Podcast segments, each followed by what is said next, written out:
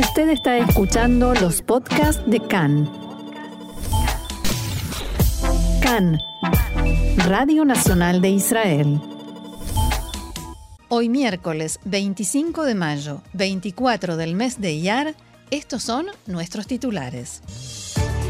El presidente de Estados Unidos decidió que no retirará a la Guardia Revolucionaria de Irán de su lista de organizaciones terroristas. El canciller de Turquía se reunió con su par de Israel, Yair Lapid, y dijo que el diálogo entre los dos países es necesario a pesar de las disidencias.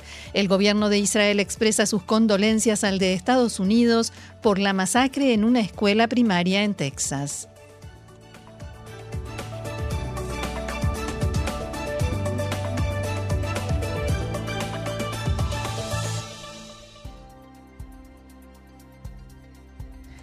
Vamos entonces al desarrollo de la información.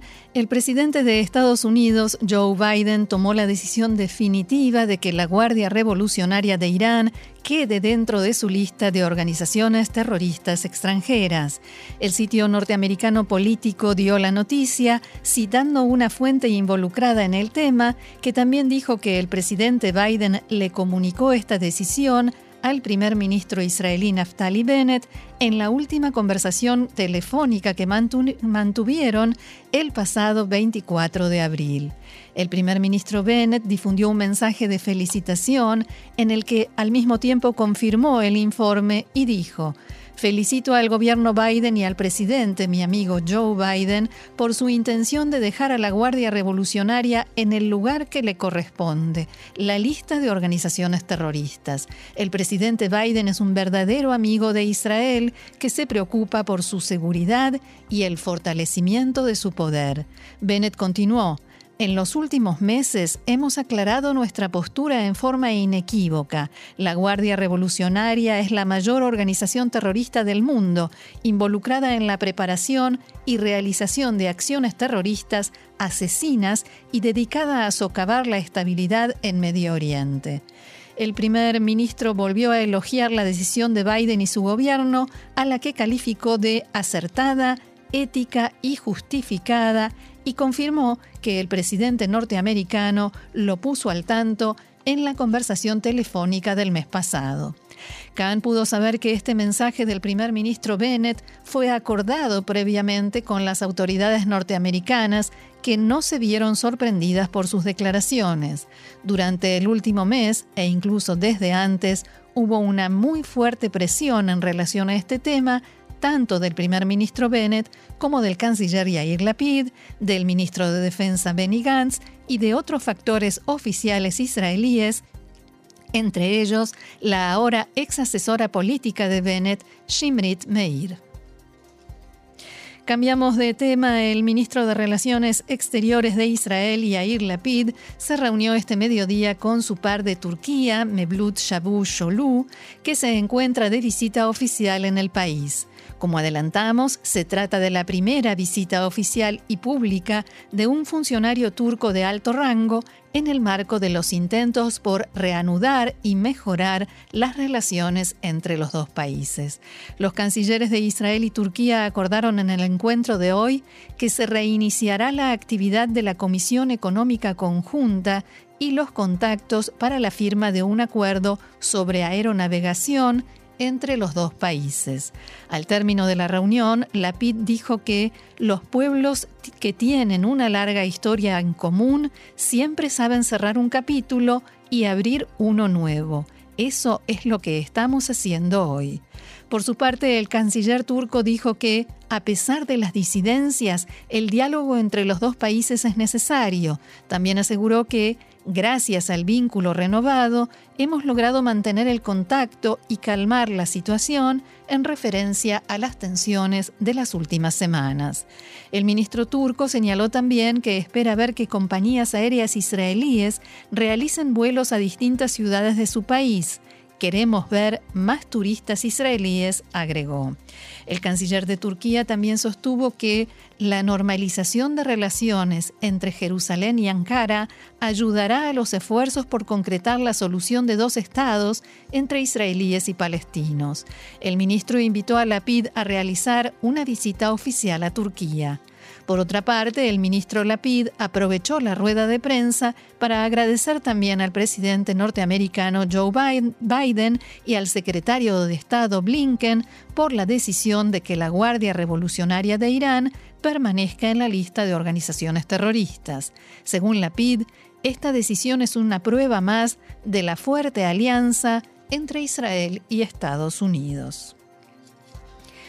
Cambiamos de tema. La cadena CNN, la cadena de televisión norteamericana, publicó anoche una investigación independiente relacionada con la periodista palestina Shirin Abu Akleh, que recordemos resultó muerta a principios de mes durante una incursión del ejército israelí en el campamento de refugiados palestinos de Jenin. En la CNN sostienen que Abu Akleh murió por fuego de soldados de Tzahal y que estos dispararon en forma intencional. A moment of casual chatter. Then the shots start. Entonces comienzan los disparos. Este es el último instante en el que vemos a Shirina Buakle caminando con colegas, dice la presentadora. Unos segundos después yace inerme sobre la tierra. En la CNN presentaron el análisis de algunos videos filmados en el lugar, entre ellos uno de 16 minutos de duración que todavía no mostraron públicamente y que registró, según dicen, los combates filmados por un camarógrafo local. También dicen haber analizado videos filmados por las cámaras que llevan los soldados israelíes en sus cascos y las imágenes del cuerpo sin vida de Shirin Abu en el canal de televisión utilizaron para esta investigación los servicios de un experto en balística, un experto en sonido, un experto forense en sonido, como así también el testimonio de ocho personas que se encontraban en el lugar del incidente. La declaración de testigos presenciales muestra que estos son los disparos que mataron a Abu Akle, decía anoche la presentadora mientras exponía sus conclusiones. Eyewitness testimony and audio analysis show these are the shots that kill Abu Akleh. There is a crack and then a pop. El tiempo entre estos dos sonidos revela a qué distancia estaban los dos hombres armados, a una distancia de entre 177 a 197 metros, de acuerdo con el, el experto forense en sonido. Esa es la distancia que había entre los soldados de Tzal y los periodistas que estaban en el lugar. Este dato sí coincide con la investigación del ejército de Israel. El experto en balística le dijo a la CNN que cuatro balas impactaron en un árbol cerca de los periodistas. De acuerdo con este experto, las marcas que se encontraron en el árbol indican que los disparos, uno de los cuales impactó en Abu Akleh, llegaron desde donde estaban los soldados de Tzal. Siempre según este experto, la cercanía entre las marcas de estos, disparos indican que Shirin Abu era un objetivo hacia el cual fueron apuntadas las armas en forma intencional y no fue víctima de los disparos cruzados en medio del combate. Todos los testigos convocados por la CNN cuentan un relato idéntico que encaja con las opiniones de los expertos traídos por el canal. Ellos quieren matarnos, por eso disparan. Desde Tzal respondieron mediante un comunicado en el que aseguran que no se puede establecer el motivo de la muerte de Shirin Abu sin una investigación complementaria profesional. También el titular de la Comisión de Defensa y Relaciones Exteriores de la Knesset, diputado Ram Ben Barak, se refirió a esta investigación de la CNN en diálogo con Khan.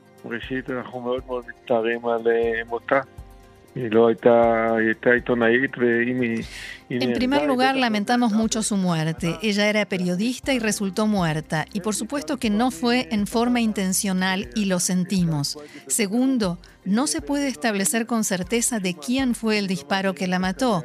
Podríamos hacerlo si tuviésemos la bala que sacaron de su cuerpo en la autopsia. Por algún motivo, los palestinos no entregan esa bala, no a la investigación de la CNN, ni tampoco a nosotros. ningún experto en balística la revisó. De todas maneras, la CNN concluye que los soldados israelíes mataron a Abu Akleh en forma intencional, y a esto respondía Ben Barak. Esto lo desmiento en forma terminante. Nosotros no disparamos intencionalmente contra una periodista. Esto, sin lugar a dudas, no es cierto. Tampoco esta investigación de la, de la CNN, con todo el, respecto, el respeto que le tengo a esa cadena de televisión, tampoco puede establecer con certeza a menos que se haga una investigación profesional. Y eso se puede hacer, porque la bala está, solo hay que verificarla y compararla con las armas. No es difícil establecer quién disparó, y si fuimos nosotros, obviamente no fue algo intencional o planificado, y nos disculparemos y asumiremos la responsabilidad. Pero en este momento eso no se puede saber. Seguimos en Estados Unidos, hablamos ahora de la masacre en Texas. 19 alumnos y dos docentes resultaron muertos en una masacre con disparos llevada a cabo por un joven de 18 años en la aldea Uvalde. El asesino se llamaba Salvador Ramos y resultó también muerto en el tiroteo que se sucedió con la policía del lugar. Todavía no está clara la motivación del crimen. Antes de partir hacia la escuela, disparó contra su abuela, que está herida en estado crítico. De la investigación preliminar surge que apenas cumplido sus 18 años, se apresuró a adquirir varios rifles de asalto. En la escuela primaria Rob, en Uvalde, estudian unos 600 alumnos de segundo a cuarto grado, la mayoría de ellos de origen hispano. La masacre se produce dos días antes del inicio de las vacaciones de verano. El presidente norteamericano Joe Biden ordenó izar las banderas a media asta por tres días en la Casa Blanca y demás instituciones gubernamentales. Esta mañana el gobierno de Israel envió sus condolencias a Estados Unidos. El primer ministro Naftali Bennett escribió, Israel duele junto con el pueblo de Estados Unidos el terrible asesinato de niños y maestros inocentes en el crimen en la escuela primaria de Uvalde. Rezamos por las víctimas, sus familiares y por todo el pueblo norteamericano.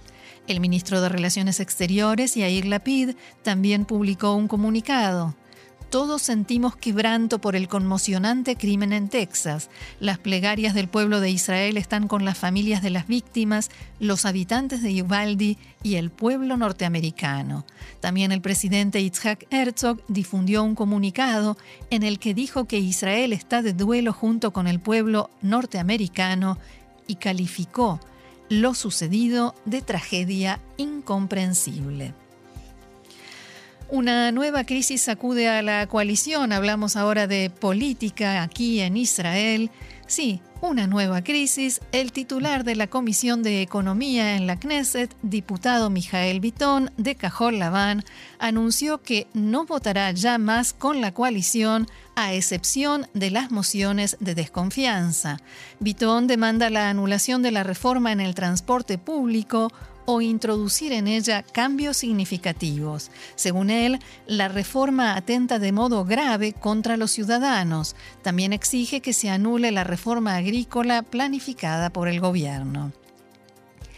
El diputado anunció también que todas las sesiones de la Comisión de Economía quedan canceladas, así como las reuniones de sus subcomisiones. Después de estas declaraciones de Bitón, una fuente de alto rango de Cajol Laván declaró a Khan que abro comillas, la bancada conserva su compromiso con la coalición y no hay ningún temor por la estabilidad del gobierno. Esta fuente acusó a la ministra de Transporte, Merav Mijaeli, de atentar contra los más débiles. También llamó a Mijaeli a abrir el diálogo y que la coalición pueda volver así al funcionamiento normal. Normal diría yo, entre comillas, pero esto lo acabo de agregar. Más política, la diputada Miri Regev del Likud reaccionó en la tarde de ayer a la ola de críticas que produjeron sus dichos durante la reunión de bancada de su partido a principios de semana. Recordemos cuando se discutía la aprobación de la ley de becas estudiantiles para, para soldados, Regev dijo, abro nuevamente comillas, hemos decidido ser una oposición combativa y nosotros queremos hacer caer este gobierno, entonces no hay dolores de estómago por los discapacitados. O sea, no hay remordimientos por hacer que no se aprueben leyes en favor de los discapacitados. Y continuó, no hay dolor de estómago por casos de violación, por mujeres golpeadas y tampoco por los soldados. Las reacciones fueron muchísimas desde distintos sectores, entidades y ONGs. En la tarde de ayer, Regev respondió a esas reacciones diciendo, no me disculpo. Quien tiene que disculparse es quien haya grabado durante la reunión de, bancada y quien pasó declaraciones a medias y sacadas de contexto. No es ningún secreto y no tengo que contar qué hice y cómo actúo en beneficio de los soldados de Tzal y por la periferia y las personas con discapacidad.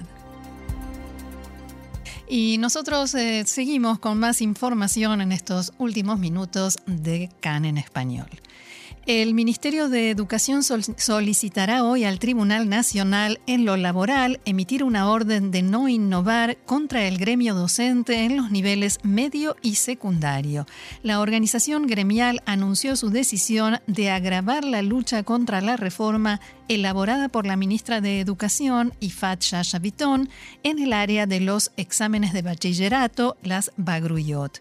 El titular del gremio docente, Ran Eres, ordenó a los docentes no efectuar desde hoy ninguna actividad fuera del horario de trabajo. No serán entregadas las notas a los alumnos, a excepción de las calificaciones de las Bagruyot y los exámenes Maguen. No serán repartidos los boletines de calificaciones de fin del año lectivo y los docentes no participarán de fiestas y actos de fin de año.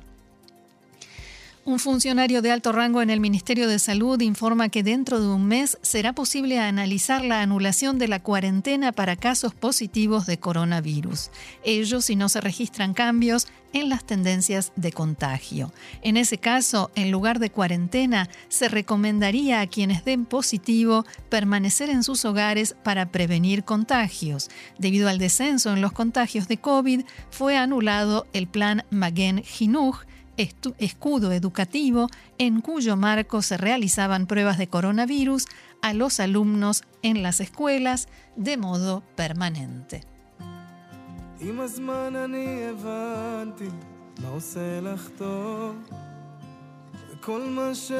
Esta canción nos lleva a esta nota emotiva, diría yo, con la que vamos a finalizar casi el programa. Esta noche se llevará a cabo un homenaje al agente de policía israelí Amir Huri en el centro académico Ramat Gan. Amir Huri tenía 32 años, vivía en Nof Galil, en el norte de Israel. A fin de marzo puso el cuerpo literalmente frente al terrorista que cometió el atentado en Bnei Brak, salvó la vida de muchos civiles, a costa de la suya.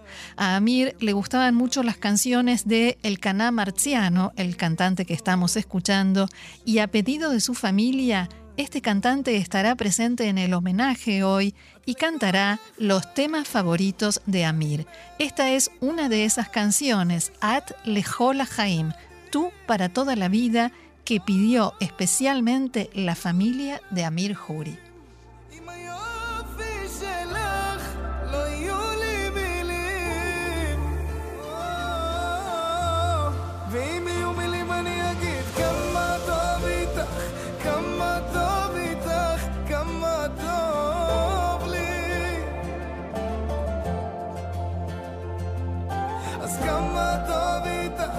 כמה טוב איתך, כמה טוב.